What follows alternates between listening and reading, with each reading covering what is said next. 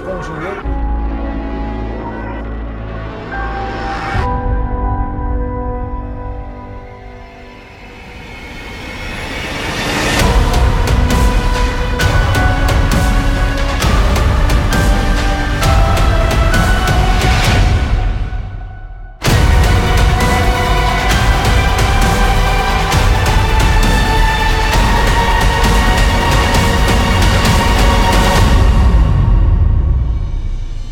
Hoje. Só um pouquinho.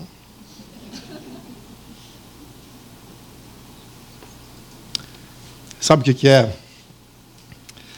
Tem um amigo meu que está postando no Facebook e olha, eu estou muito decepcionado com o voto dele. Estou aqui vendo os comentários dele. Já deu 232 comentários já. Aqui, ó. Esse argumento não vale. Isso aqui também não. Isso aqui também não. Mas que burro. Estúpido. Não, para fazer isso é só não lembrar de nada. Quer saber de uma coisa? Vou bloquear ele. Espera aí. Ok, cumpri meu dever cívico. Vamos orar? Senhor, muito obrigado por essa noite, muito obrigado por esse momento. Fala conosco, Pai. Fala conosco. O Senhor fala, o Senhor tem voz, e a sua voz ecoa há muitos e muitos séculos milênios milênios. E nós somos privilegiados por ter toda a tua palavra à disposição, toda a revelação. Nem sempre foi assim. Houve períodos da história humana onde a palavra passava de boca em boca. Pessoa contando para outras pessoas. Aí vieram os primeiros registros, vieram as primeiras compilações, e hoje nós temos os 66 livros da Bíblia à disposição. Louvado seja o Senhor. Se nós queremos uma referência mais remota, nós recuamos muito tempo e vamos para Gênesis se nós queremos uma conclusão do que homens e mulheres sonharam no Antigo Testamento, é só passar algumas páginas e nós saltamos mais milhares de anos e ouvimos a tua voz novamente. Pai, muito obrigado. Que isso tenha valor para nós, em nome de Jesus. Ouve a nossa oração, ouve a nossa oração, Senhor, e fala conosco em nome de Jesus. Nosso país está num momento bem complicado uma situação bem delicada e nós precisamos de Ti. Nós precisamos te ouvir. Nós precisamos ter o coração moldado pelo Senhor. Nós queremos ter o coração moldado pelo Senhor. E aí, no abrir dos olhos, no abordar as pessoas, no trabalho ou atrás de uma mesa de computador, nós vamos refletir o teu reino, a tua agenda. E as pessoas reconhecerão que há algo diferente no que a gente diz. Elas não conseguirão nos classificar de forma tão pequena, tão apequenada, como o nome de um partido ou o nome de um candidato, mesmo que exponhamos o nosso voto. Mas eles perceberão que somos diferentes. E, Senhor, em nome de Cristo, aqueles que estão aqui, que vieram pela primeira vez, ou que ainda estão conhecendo o Senhor e conhecendo essa comunidade. Fala pela primeira vez ao seu coração em nome de Jesus. Para a glória e honra do Senhor é que nós oramos. Amém. Muito bem. Quanto tempo levou para eu checar aqui, meu? Foi um blefe, viu? Ah, truque do cinema, viu? Abrindo os bastidores. Eu não estava com o Facebook aberto. Eu não tenho o Facebook, o aplicativo. Ah, Quanto tempo levou para eu digitar aqui alguns comentários? E quanto tempo levou para a gente orar? Para a gente falar com Deus juntos? Qual dos dois tempos foi mais bem aproveitado em relação ao nosso país? Em relação à nossa nação? Ao horizonte que se abrirá em breve, daqui a algum tempo, a, toda a população vai para as urnas votar e nós veremos o novo cenário haverá rojões para alguns, haverá choro e lágrimas para outros. Grupo chorando e grupo comemorando. E como se fosse um Fla-Flu, ou Corinthians e Palmeiras, uma legião vai invadir a timeline e vai dizer coisas maravilhosas sobre o seu candidato. A outra legião vai para a timeline para dizer que tempos terríveis virão tempos de escuridão e morte. Profetas surgirão para anunciar o fim do nosso país. Mas nesse tempo todo, o tempo mais bem aproveitado não é ter a, uma reunião com seu grupo de amigos para ficar brigando ou batendo boca sobre esse ou aquele candidato. Também não é você ficar batendo boca no Facebook ou no Instagram. Nada contra se você acha que tem que se posicionar publicamente. Ah, talvez você queira colocar a agenda do seu candidato na sua timeline, porque você quer convencer outras pessoas que é a melhor opção no momento. Talvez você queira ah, convencer as pessoas de que não tem opção, e aí você coloca a sua posição ali. Não há problema nisso, você está no seu direito, você está na sua liberdade de fazer isso, de fazer essas escolhas, de falar das suas escolhas. Mas há o, o jeito fanático, crente, e ao jeito discípulo de Jesus. Vocês viram aqui o pastor Wellington falando na semana passada que a equipe pastoral não revelará quem cada um vai votar ou não vai votar, ou vai votar em branco, nulo. A gente não vai dizer, esquece. E se você chamar a gente de murão, que é o que chamam as pessoas que não falam seu voto, ah, não tem problema. O Wellington falou uma coisa muito interessante, o pastor Wellington. Ele falou assim: Nós, pastores da chácara, defendemos a agenda do reino.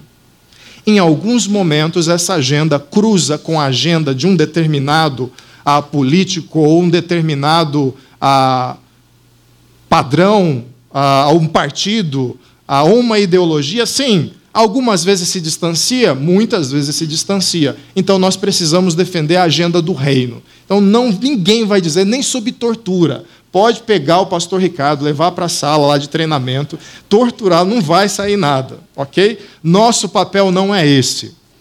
Pastores não ungem mais reis. Samuel fazia isso no Antigo Testamento. Samuel fazia no Antigo Testamento. Pastores não ungem reis, ok? Pastores não nomeiam reis. Não, não estamos mais na monarquia teocrática de Israel. Muito bem, oração. Oração não é muito popular nessa época, porque parece coisa de crente, com perdão do bom português, crente vagabundo, crente que não é engajado, crente que não age.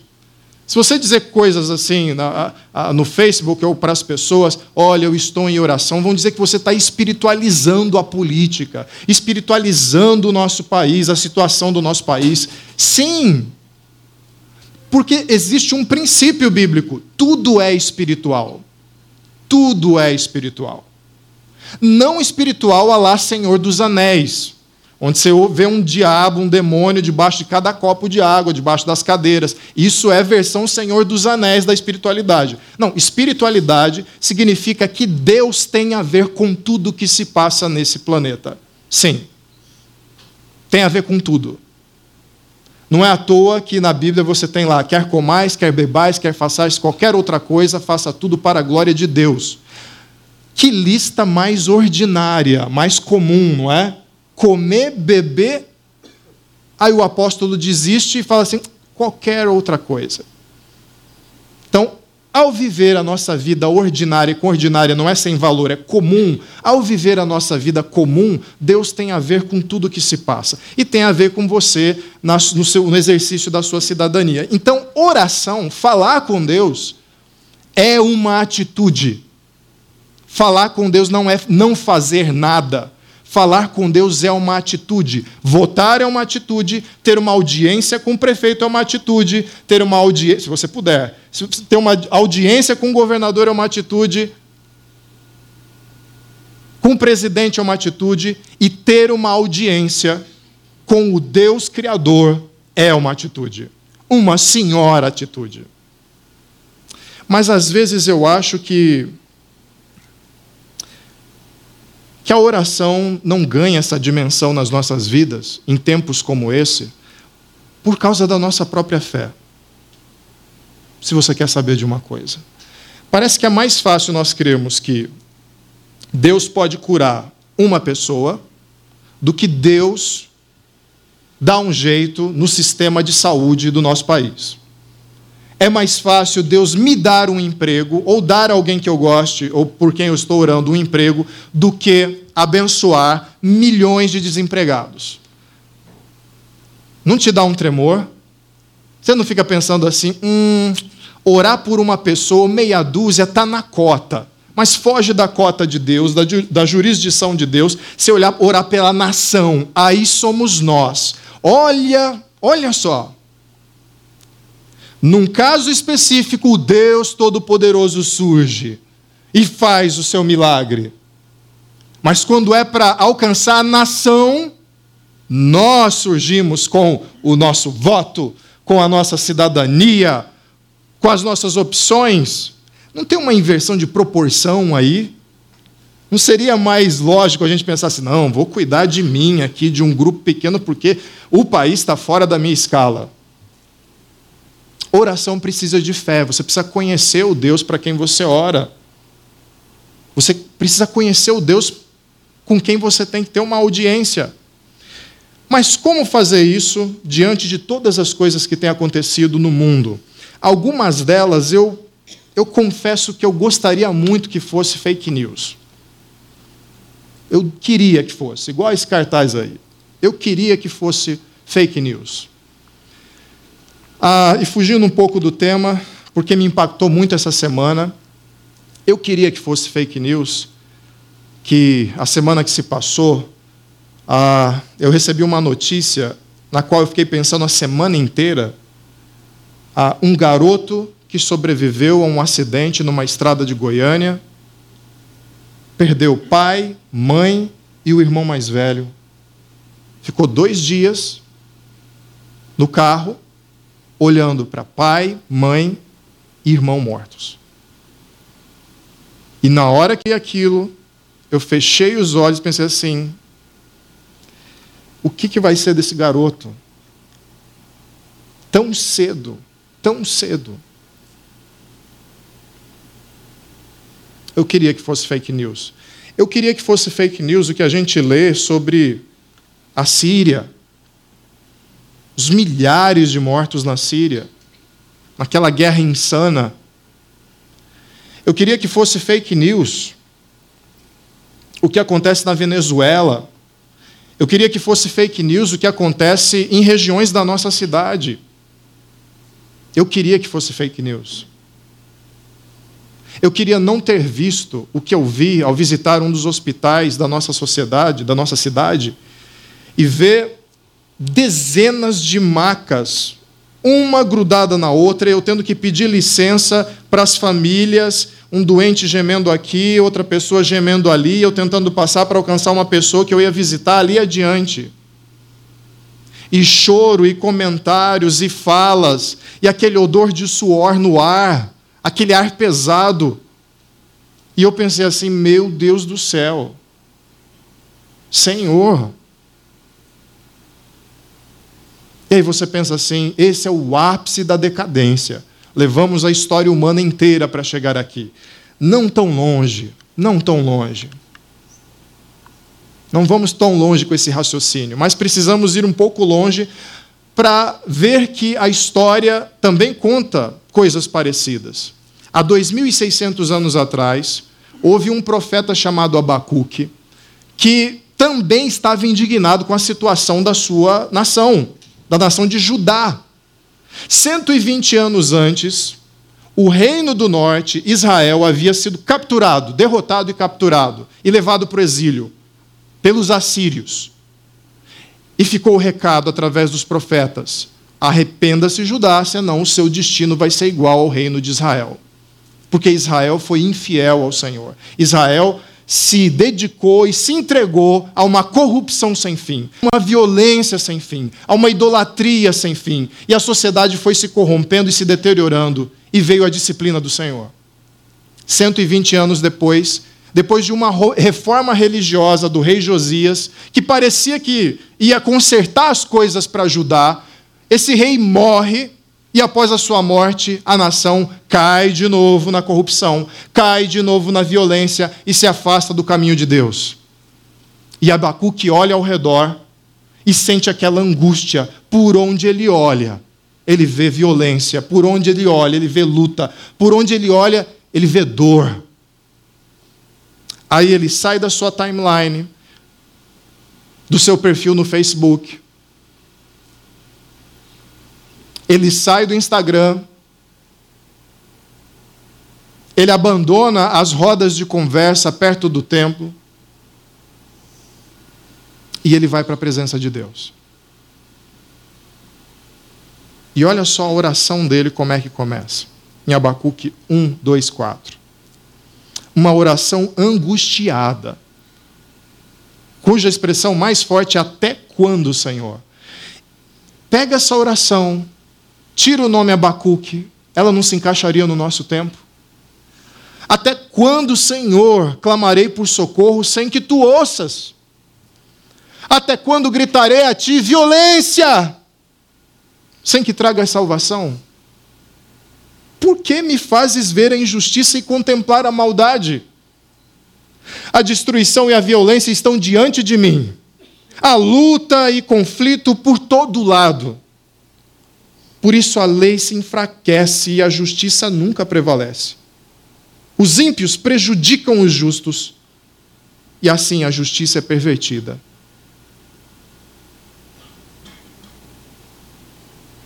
Muito distante? Só em anos, né? 2.600 anos de distância. E tão próximo. Até quando, Senhor?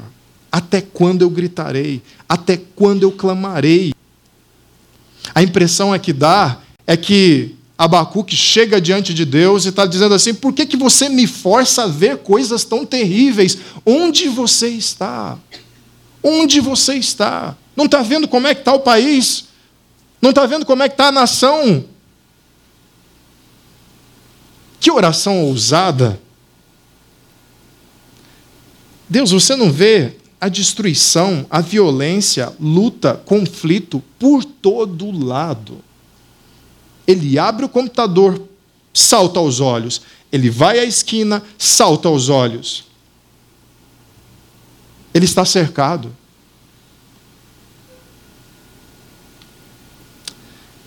Por causa disso, a lei se enfraquece, os ímpios prejudicam os justos, a justiça parece que nunca prevalece, a justiça está pervertida.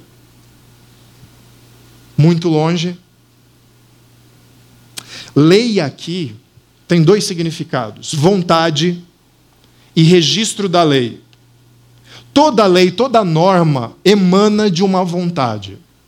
Quando eu era pequeno, minha mãe e meu pai colocavam certas regras na casa que provinham da vontade deles.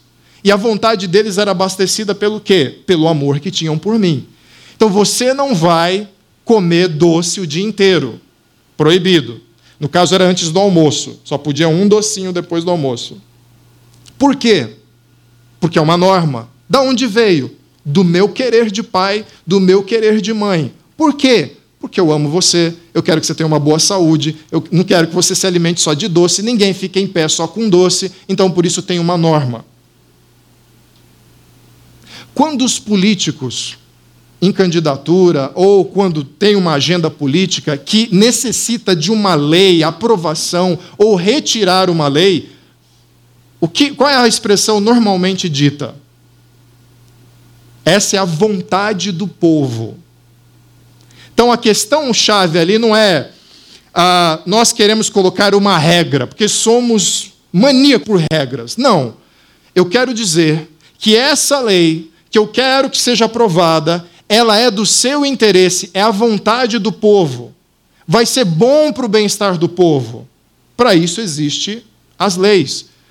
Na rua da minha casa tem uma placa que é 50 km por hora. Se eu pegar, a minha Lamborghini, né? Você caiu nessa? Não, não tenho Lamborghini. Mas se eu pegasse meu carro e saísse a 180 km por hora numa rua de 50 km por hora, o que, que eu estou fazendo ali? Eu estou contrariando uma vontade. A vontade do Estado, através daquela lei, que haja paz, que haja boa saúde, boa convivência naquela vizinhança. Deus tem uma vontade. A sua vontade é abastecida por justiça e amor. E o que ele está dizendo aqui, Abacuque, é a lei se enfraquece e ninguém está nem aí com a sua lei. Ninguém está nem aí com a sua vontade. Pelo contrário, inventam uma justiça. Essa justiça é pervertida. E adivinha? Uma justiça, obviamente, que não iria promover o bem-estar do povo, que não iria promover o bem-estar da comunidade,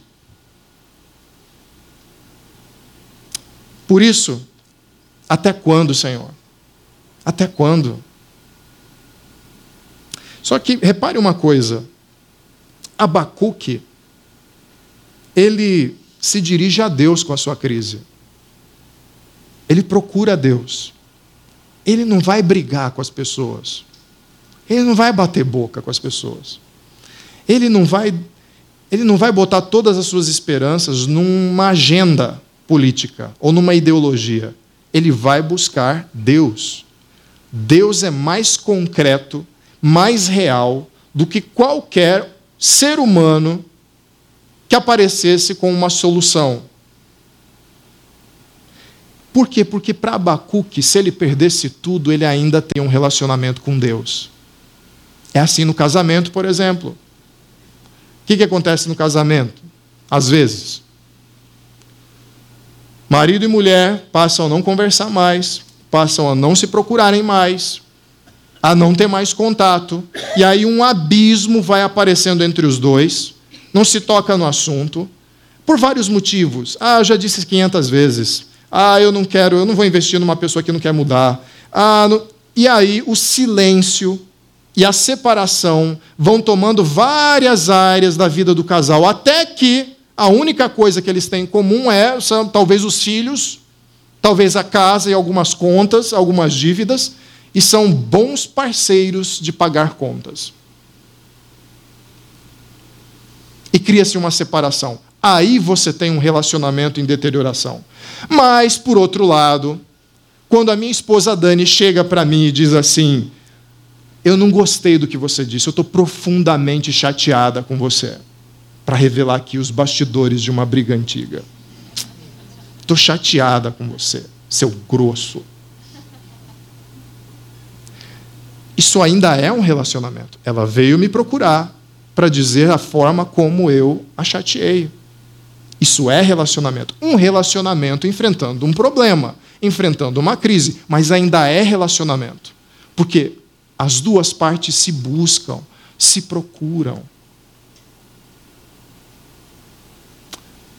Abacuque vai na direção de Deus.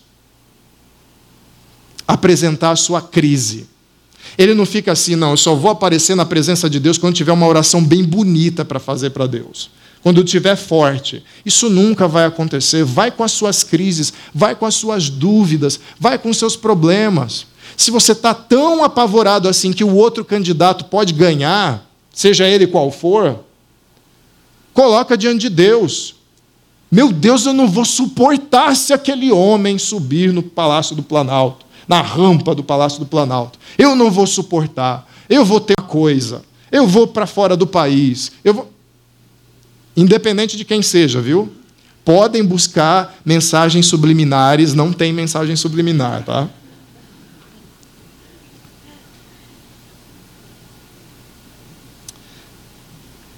Aí você pensa assim: qual é o prêmio de Abacuque? Ele foi buscar Deus, ele foi conversar com Deus, ele foi se conectar com Deus. Ele foi buscar o Senhor. Qual que é o prêmio?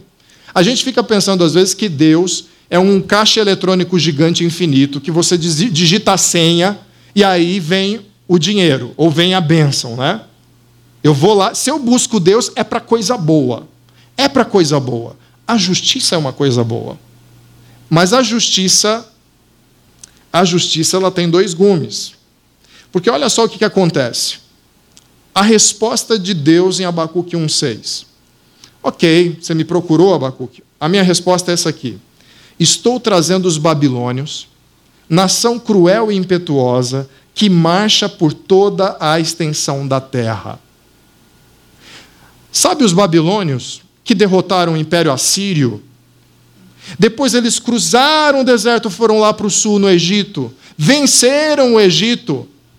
Sabe que os assírios e os egípcios são muito mais poderosos que Judá, não é? Então, essa nação que levou no chinelo elas, essas duas grandes nações, esses dois grandes impérios, eles vão vir para cá. Então Abacuque foi procurar a Deus perguntando assim: até quando? Até quando? E a resposta de Deus é: vai piorar. Você se imagina buscando a Deus? Deus, até quando? Olha o nosso país, olha essas notícias, olha o que está acontecendo. Talvez ele responda: vai piorar. Eu falei talvez porque eu não quero fazer uma associação direta com o texto ah, não sou favorável a esse tipo de interpretação de hermenêutica das Escrituras. Então, eu não vou olhar para cá e falar assim: a nação cruel é aquele partido, ah, o, o, o, o, imperador dos babilônios é aquele cara, ah, e, e, vai ficar pior. E vai... Não, não. Mas pode ficar pior. Deus tem poder para trazer bênção para a nação. Deus tem poder para trazer refrigério para a nação. Mas às vezes ele diz: vai piorar. Então qual é a chave? Qual é a moral da história? Se quando eu vou procurar Deus, ele, ele, me diz uma coisa dessas. Os babilônios eram ladrões, eram poderosos. A Bíblia diz que eles tornaram a própria força o seu ídolo. Eles adoravam a própria força. Abacuque reage a isso. Em 1, 2. Senhor, tu não és desde a eternidade?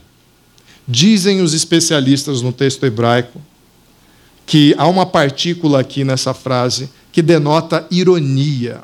Sim, o profeta foi irônico com Deus. Então o tom seria mais ou menos esse: Senhor, tu não és desde a eternidade? Meu Deus, meu santo, tu não morrerás. Senhor, tu designaste essa nação para executar juízo? Ó oh, rocha, determinaste que ela aplique o castigo. Mas eles, tem que ser eles. Grande, o grande ponto da história aqui é que Deus não responde às perguntas de Abacuque. Deus atrai Abacuque para confiar em quem ele é. Sabe a velha história do papai e da mamãe? Eu vou citar algumas vezes papai e mamãe aqui, porque eu gosto muito das associações. Mas papai e mamãe dizem assim para o filho: Olha, filho, você não pode fazer isso por causa disso, disso, disso e disso. Aí o filho não entende nada. Mas por quê? Aí lá pela terceira vez, eu ainda não cheguei nessa fase, mas estou me preparando. Chega lá pela terceira, quarta, quinta vez, você não diz assim: confie em papai. Papai sabe o que está dizendo. Qual é o apelo do pai e da mãe? Confia no meu caráter, confia que eu te amo, confia que eu estou cuidando de você. Às vezes não vai parecer, principalmente quando você ficar de castigo, mas eu amo você. Confia em mim. Qual que é essa estratégia dos pais? Tirar o foco de algo que ele não vai entender no momento, que não faz sentido na hora, e migrar o foco da criança para confie no amor do papai e da mamãe. Abacuque, confia no meu amor. E na própria resposta irônica de Abacuque você tem isso. Senhor, tu não és de eternidade em eternidade, tu não morrerás. Ou seja, ele é Senhor, ele é santo, ele é a rocha pela eternidade e não morrerá. Na teologia reformada a gente chama isso de doutrina da imutabilidade.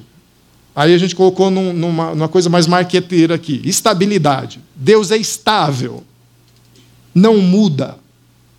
Se ele fosse um ditador tirano, malvado, que não mudasse, ai de nós, ai de nós, ai dessa nação. Mas como ele é bom, justo, misericordioso, compassivo. Que bom que ele não muda. Que bom que ele atravessa os séculos. Que bom que ele atravessa a história humana e ele não muda. Ele não muda. E como rei que não muda e tem uma agenda, ele designa coisas e determina coisas por causa da sua soberania. Ele é um governante. Ele é um governante com uma agenda política. Você conhece a agenda política de Deus? Ele tem uma agenda política. Ele tem uma agenda para a sua criação. Você sabe o que esperar dele? Você estudou a agenda política de Deus tanto quanto talvez tenha estudado a agenda do candidato que você pretende votar? Você consegue colocar num paralelo no seu Facebook assim a agenda de candidato A, B, agenda do reino? Sabe aquelas comparações que estão espalhando por aí? Veja o que o seu candidato crê e vai fazer. Veja o que o meu candidato vai fazer. Está faltando uma. Veja o que Deus vai fazer. Veja o que Deus vai fazer. Só que, infelizmente, para Abacuque, a notícia é o que eu vou designar e determinar nesse capítulo da história de Judá é juízo e castigo. Israel havia sido disciplinada como nação. Judá também será. Porque qual que é a questão aqui? Tu designaste essa nação. Às vezes a gente, acho que a gente tem a impressão que Deus está aqui no trono reinando, né? E aí a gente olha para o país. E a, a, nossa impressão é que nós estamos do lado de Deus, cochichando no ouvido dele, falando assim: olha, ó ali, ó, ó aquele outro ali, ó, ó, ó aquele partido, ó aquele candidato. Não. Essa aqui é a posição de Deus. Sabe quem senta aqui? Só Deus. Sabe onde é que você está? Falando violência, justiça. Deus, onde é que você está? Onde é que você está, Deus? Você está aqui embaixo. Você está com todo mundo. Então você está falando para Deus que está sentado no trono. Deus, justiça, vem, traz justiça para todo mundo. Tá? Você não está ali, imune. Você está aqui embaixo. Nós não vivemos as dores e aflições dessa nação juntos. Você já foi assaltado? Eu já fui assaltado. Você já viu o rosto da miséria na cidade? Isso te afetou de alguma forma, a economia como ela está? Você manteve o seu emprego, você não manteve o seu emprego? E aí você pode dizer assim: mas eu não fui atrás dessas coisas, eu não desviei milhões. Mas você faz parte de uma comunidade, você faz parte de uma nação. Você está aqui embaixo com todo mundo. Esse é um péssimo hábito que nós temos, não é? A gente vai achando que está do lado de Deus e na nossa oração a gente fala deles, mas nós estamos lá, lá embaixo. Abacuque e Judá estavam lá embaixo. E o que Deus está dizendo é: eu vou trazer justiça e essa justiça vai começar por vocês. Há um juízo a ser cumprido. Vocês precisam ser disciplinados, corrigidos por amor mesmo que, mesmo que não pareça nesse exato momento. Confiem em quem Deus é, mesmo que o capítulo da história da nossa nação seja de dor, seja de aflição, seja de desafio. E vamos colocar a mão na consciência aqui. Da onde vieram esses desafios? Esses que a gente diz, onde é que o Senhor está, Deus? Da onde vieram? De nós, é da nossa história. O país não começou a quebrar ontem. E se Deus te dissesse assim: está vendo a Argentina, a economia como é que está? Eu sei que você está clamando, mas talvez ainda chegue o ponto em que vocês se parecerão com seus vizinhos. A coisa vai piorar. Qual é o consolo nisso tudo? Abacuque fica confuso com esse tipo de resposta. Teus olhos são tão puros que não suportam ver o mal. Não podes tolerar a maldade. Então por que toleras o perverso? Por que ficas calado enquanto os ímpios de devoram os que são mais justos que eles? Por quê? Por que, que você está usando esse instrumento? Abacuque queria saber qual era o lugar da justiça e do amor de Deus na vida da sua nação. Sabe por que esse argumento não é válido diante desse cenário? E por que Deus quer atraí-lo tanto ao seu caráter? Porque não se trata de quem aplica a disciplina. A disciplina é ruim sempre. De novo, com o exemplo do papai e da mamãe. Pai e mãe levam para Disney, dão presente, beijam na testa, carregam no colo, brincam. Aquela vida, pai, mãe, filhos, aquela vida maravilhosa. Aí um dia o pai e a mãe têm que disciplinar o filho. O que, que acontece? Surge aquela ira no filho. Alguns podem dizer assim: te odeio, pai, fecha a porta na sua cara, na cara do pai e da mãe. É o mesmo pai e a mesma mãe que deram um presente, que deram, que trataram com cuidado, que trataram com amor, que trataram com carinho, mas numa posição de disciplina por amor. Isso nunca vai ser gostoso. Então, no caso aqui, nem que anjos viessem, Abacuque não ia falar assim: ah, tá, então nós vamos passar por uma grande miséria, mas ainda bem que são anjos melhores do que nós. Essa é uma reação desesperada. Por que os babilônios não tinham um instrumento melhor? Se fosse um povo melhor, aí sim. Aí pode vir com um chicote que não vai ter problema. Não. É Abacuque no auge da sua crise. E Deus o atraindo para o seu caráter. Confie em quem eu sou. Confie nos planos que eu tenho para essa nação. Confie nos planos que eu tenho para você. E para mim. Vá orar. Vá conversar com Deus.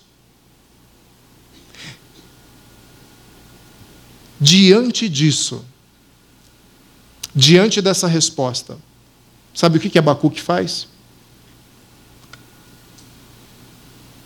Ele não abandona a presença de Deus.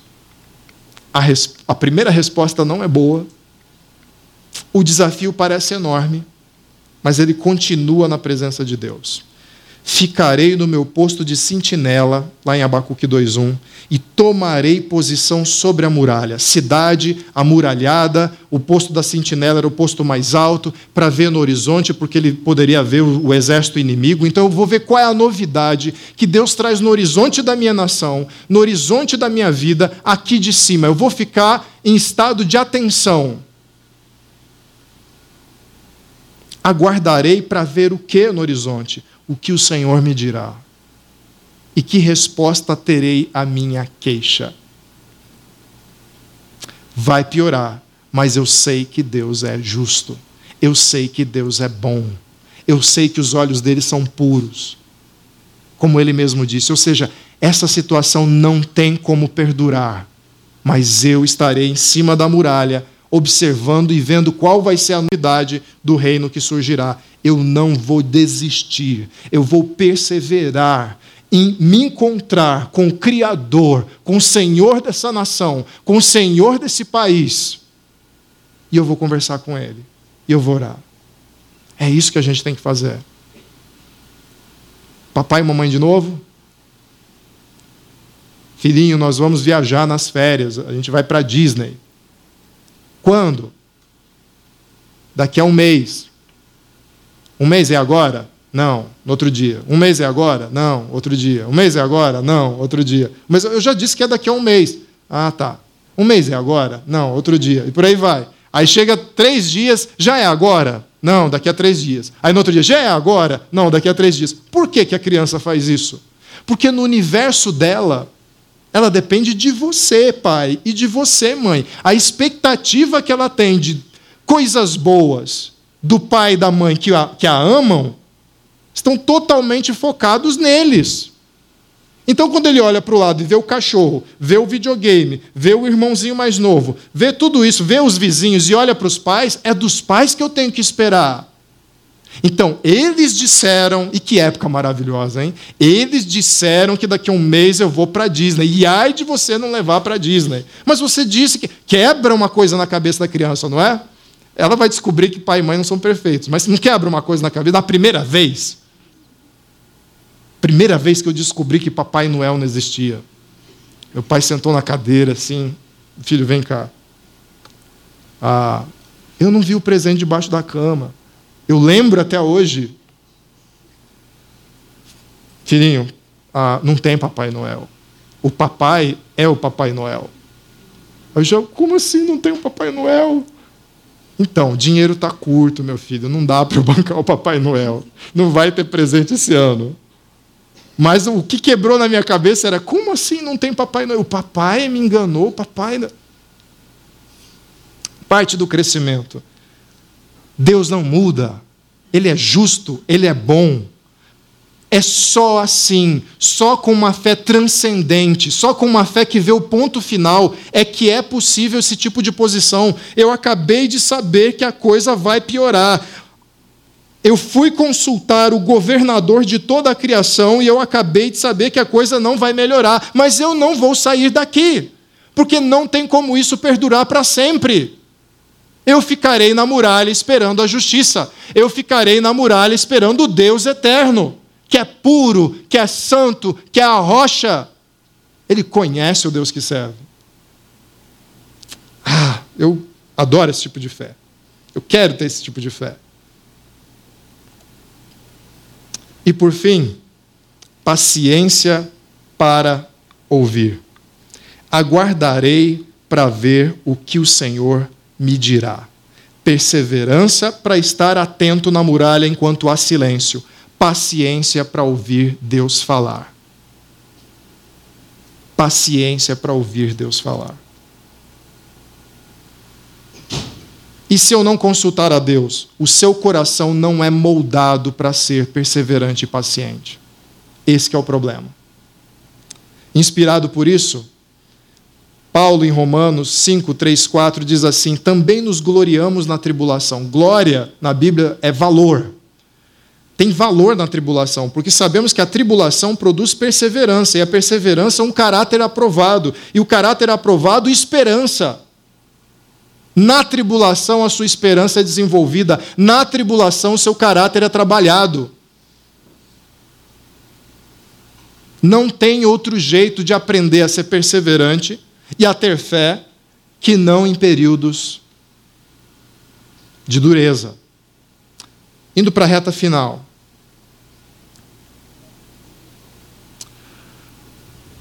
Abacuque ouve mais uma resposta de Deus, então, antes de fazer a sua oração final.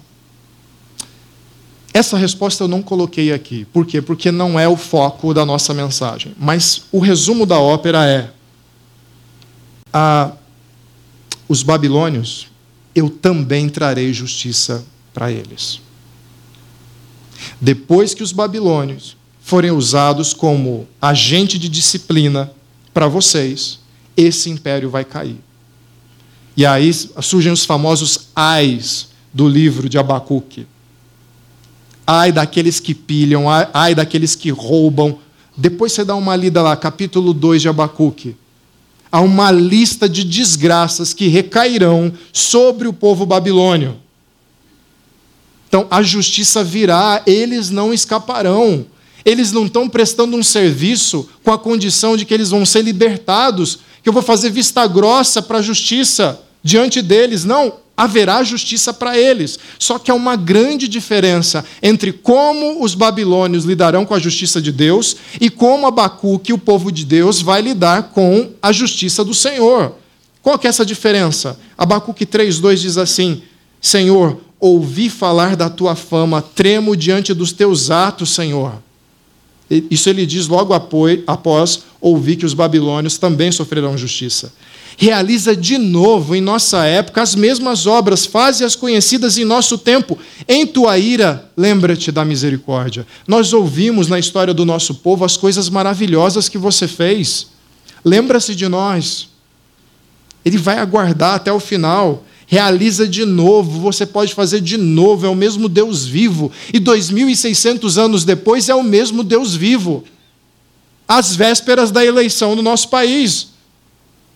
É o mesmo Deus vivo. É o mesmo Deus vivo. Então, não sei se você está encarando que os babilônios vão chegar depois da eleição, ou se tudo vai melhorar. Eu acho impressionante a polaridade do, dos nossos dias. É incrível como vai haver trevas ou luz por causa dessa votação. Isso me impressiona. Me impressiona porque amigos meus estão envolvidos com isso.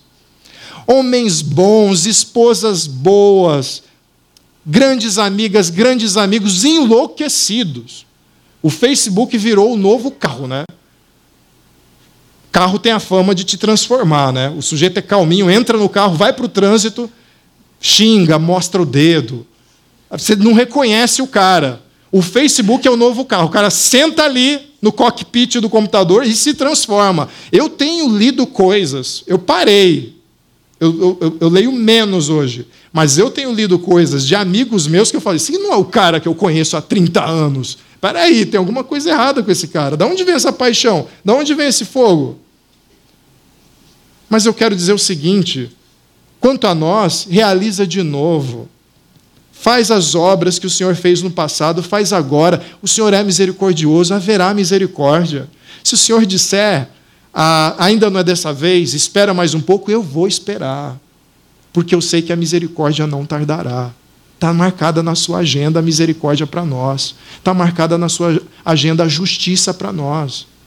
E eu vou esperar, não há outra coisa a se esperar. Não é um final infeliz, é um final feliz que o Senhor tem preparado. Por isso, no versículo 16 a 19, ele mostra essa oração de fé e confiança, dizendo assim: Tranquilo esperarei. Olha só isso aqui, é de arrepiar.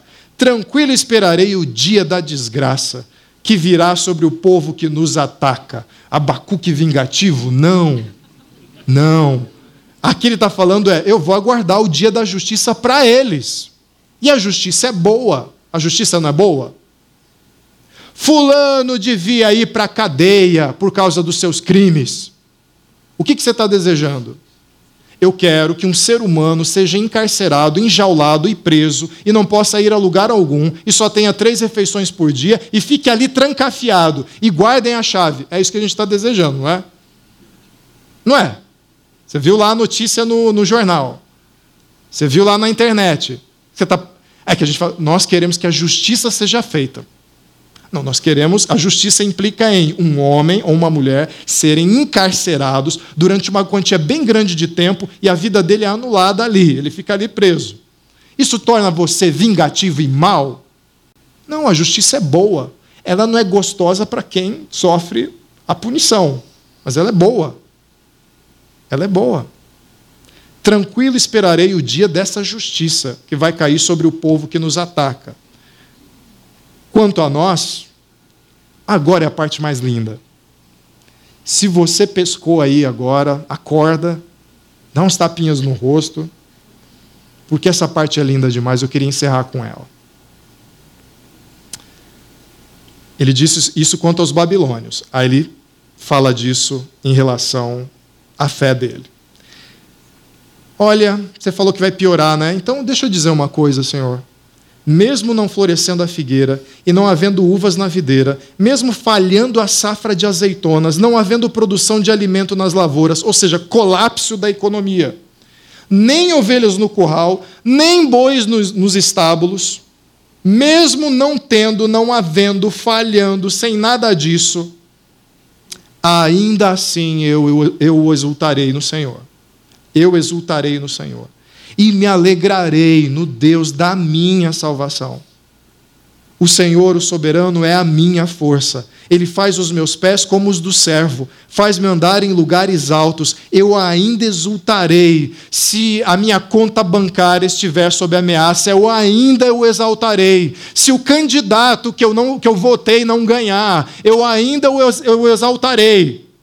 Se um sistema político, se um partido político assumir o país e me desagradar, eu ainda o exultarei, porque o Senhor me faz agir como, como servo. O Senhor me leva até as alturas. Acima dos partidos, acima da crise, eu estou contigo. E daí vem a minha firmeza, e daí vem a minha força, e daí vem a minha confiança. Já pensou você fazer isso? Intercedendo.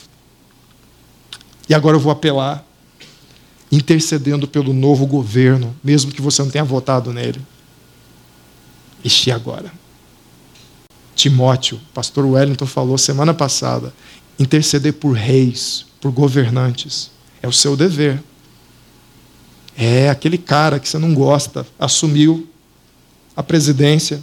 Se fosse no primeiro turno, podia ser uma mulher, mas agora são entre dois governantes. Assumiu. E você é um intercessor dele agora.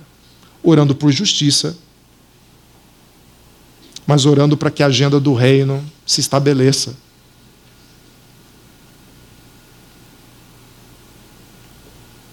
Porque você está acima disso. Porque você se alegra na salvação que vem do Senhor. O que você está esperando, o Senhor vai te dar. Então você não se sente mortalmente ferido, porque as coisas não foram conforme a sua vontade, ou a minha vontade, ou a vontade de um grupo. Eles sim, eles sim, eles põem a vida naquilo. Muitos põem a vida naquilo. Então, se a derrota vier, o mundo acaba ou aguardarão o tempo da vingança. Mas nós não. Nós não. Os discípulos de Jesus, não. Nós olhamos para o alto e vemos a salvação em Deus.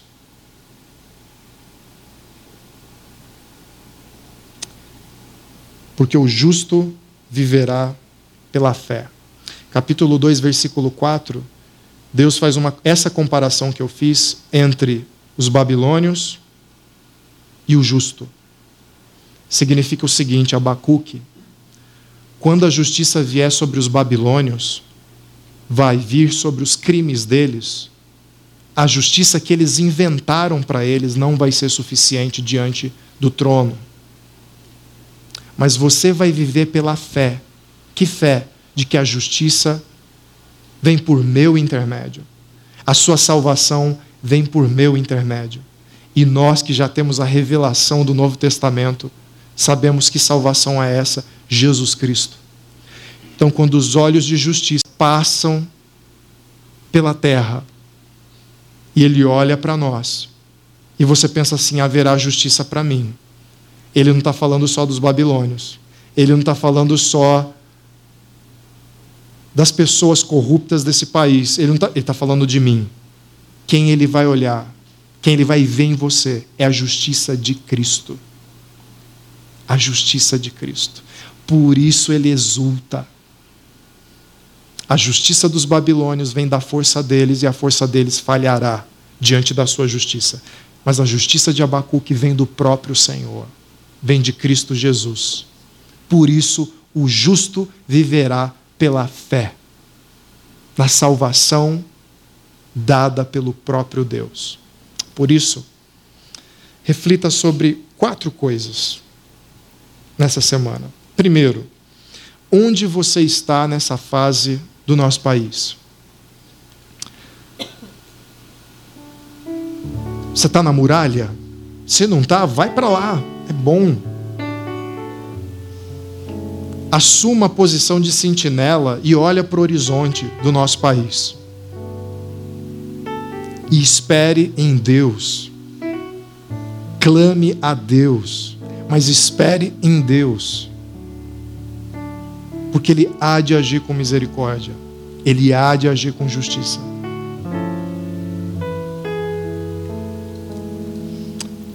Onde você está derramando as suas dúvidas, os seus anseios?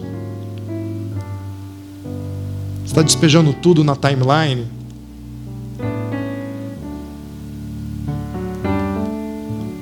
Está brigando no grupo pequeno, batendo boca no grupo pequeno.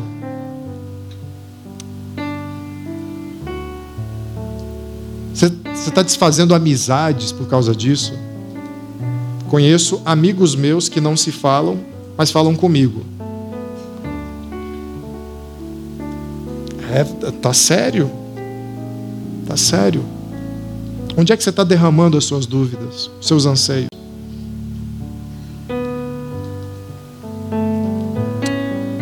Peça a Deus fé antes de pedir justiça. Por quê?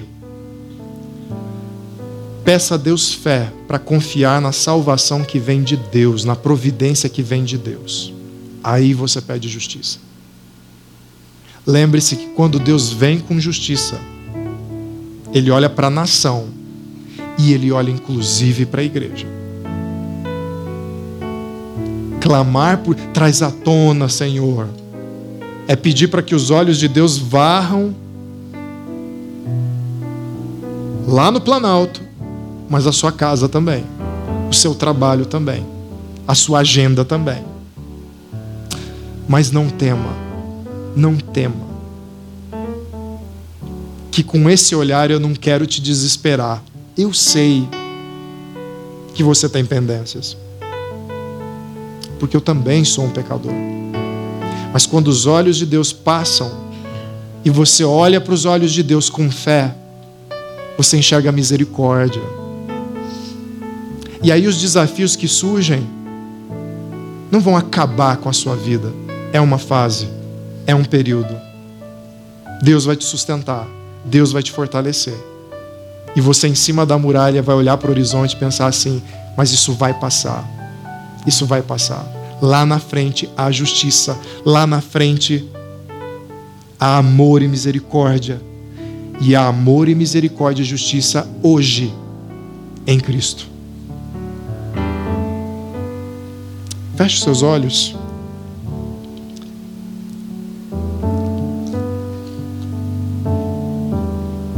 E ore comigo.